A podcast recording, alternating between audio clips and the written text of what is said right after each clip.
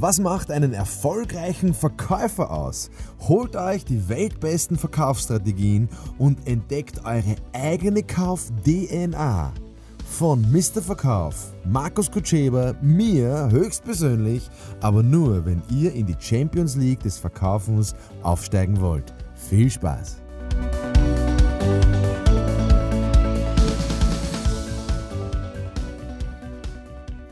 Ja, eine Frage, die natürlich jeden Verkäufer, jeden Vertrieb, jeden Betrieb interessiert ist. Wie können wir unsere Kunden begeistern? Naja, da gibt es natürlich jetzt keine Antwort als Allheilmittel. Da gibt es ein paar so gedankliche Stützen, vielleicht ein paar Impulse möchte ich ja euch in diesem Podcast geben. Wie kann ich einen Kunden begeistern? Zuerst muss ich einmal wissen, was ist seine Erwartung? Was ist die Kundenerwartung?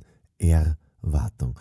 Naja, der hat ja irgendeine Erwartung, der hat ja irgendein ein, ein Thema, wo er sagt, ja, das erwartet er sich. Warum erwartet er sich das? Weil er entweder was gehört hat von meiner Marke, von meinem Betrieb, weil er irgendwo was gelesen hat, weil er was von einem Freund gehört hat, weil er eine Empfehlung bekommen hat, weil er was im Internet gesehen hat. Das heißt, die Marke strahlt ja gewisse Erwartungshaltungen aus die, die, die Marke sendet ja Impulse, so nach dem Motto, was ist denen ihr Wert? Ja, was, was, strahlen die aus? Mit was kann ich denn rechnen?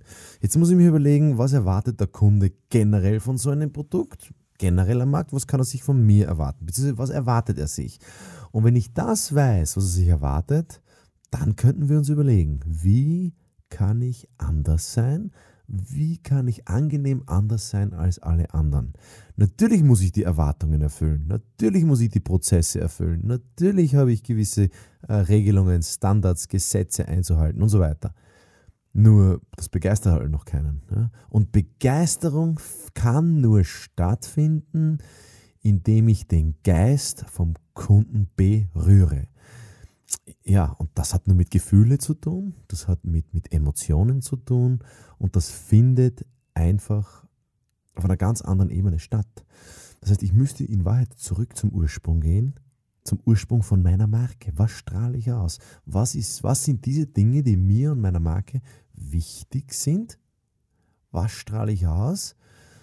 Und wie übersetze ich das in jedem Telefonat, in jedem E-Mail, in jedem Kontaktpunkt mit dem Kunden. Das heißt, wo kommt der Kunde mit mir in Kontakt und wie kann ich meine Markenkernwerte quasi mm, darstellen? Wie kann ich die formulieren? Das ist einmal das, das Erste. Das Zweite ist, du kannst ja nur begeistern, indem du den verblüffst. Das heißt, wenn ich die Erwartungen kenne, denke ich mir immer, wie kann ich den verblüffen? Wie kann ich den so verblüffen, dass er sagt, boah, mit dem habe ich ja gar nicht gerechnet bist du deppert. Ja? Also das, das möchte ich erreichen. Ich möchte meinen Kunden begeistern. Und das ist das, was ich denen oft sage. sage zufriedene Kunden interessieren mich gar nicht. Die empfehlen mich ja nicht. Ich möchte sie, ich möchte sie oder dich begeistern. Ja, begeistern kann ich nur, indem ich seinen Geist gut kenne. Also den Geist, dem sein, sein, sein Gefühl, sein Bedürfnis gut kennen und dann einfach den überschütten, einfach, einfach überliefern überliefern. Nicht nur liefern, das was erwartet wird, sondern mehr liefern als der erwartet. Also das wäre so die, die, mentale Haltung, was das jetzt genau für dein Geschäft bedeutet. Bitte übersetze es selber. Ich kenne ja dein Geschäft nicht. Ich weiß ja nicht, wer diesen Podcast aller hört. Aber im Prinzip kannst du das wahrscheinlich ganz gut umsetzen. Bitte beim Umsetzen, sollte authentisch sein, nicht gespielt sein. Klar. Und man muss irgendwie merken, dass du nicht verkaufen willst. Man muss irgendwie merken, dass du das wirklich aus freien Stücken dem, dem einfach bietest, anstatt zu sagen, bitte, bitte, bitte kauf.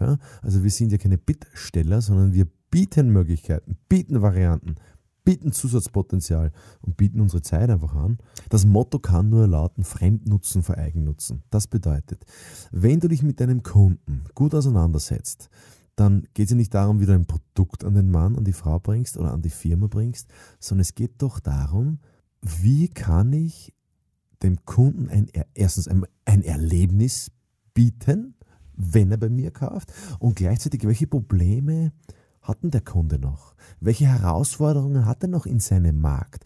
Was könnte ihm denn am meisten, am besten helfen? Ja? Also als Beispiel, ich habe jetzt meinen ähm, äh, zehn Jahre alten Audi, der hat jetzt einen dritten Motorschaden gehabt.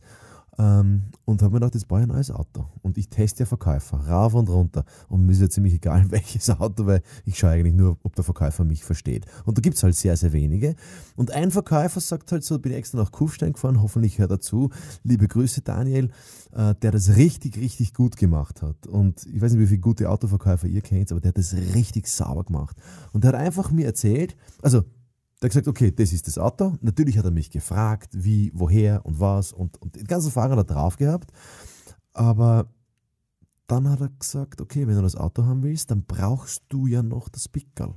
Dann brauchst du ja noch Winterreifen. Dann brauchst du die Überstellung von Kufstein nach Wien. Dann brauchst du neue Bremsen. Und ich sagte, ja, offensichtlich. Und er sagt darauf, keine Sorge, das mache ich dir alles ich, war's, ich war wirklich begeistert, weil meine Erwartungen waren, dass man das Auto halt liefert, dass man das Auto bringt.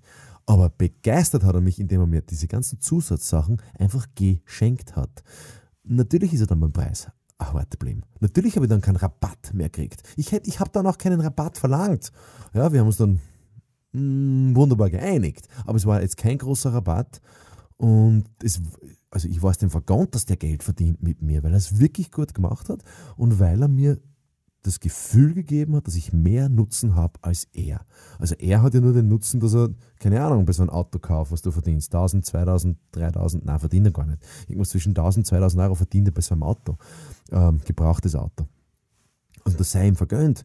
Aber nur dann, wenn ich viel Nutzen habe. Und es war für mich ein, ein großer Nutzen, keine Bremsen zu kaufen, äh, kein Pickel zu machen, keine Überstellung mit Übernachtung vom Fahrer, mit Benzin. Das hat er alles auf sich genommen und ich habe gesagt, das ist er, der versteht mich. Ich wäre auch bereit gewesen, mehr zu zahlen. Also das, ist Begeisterung.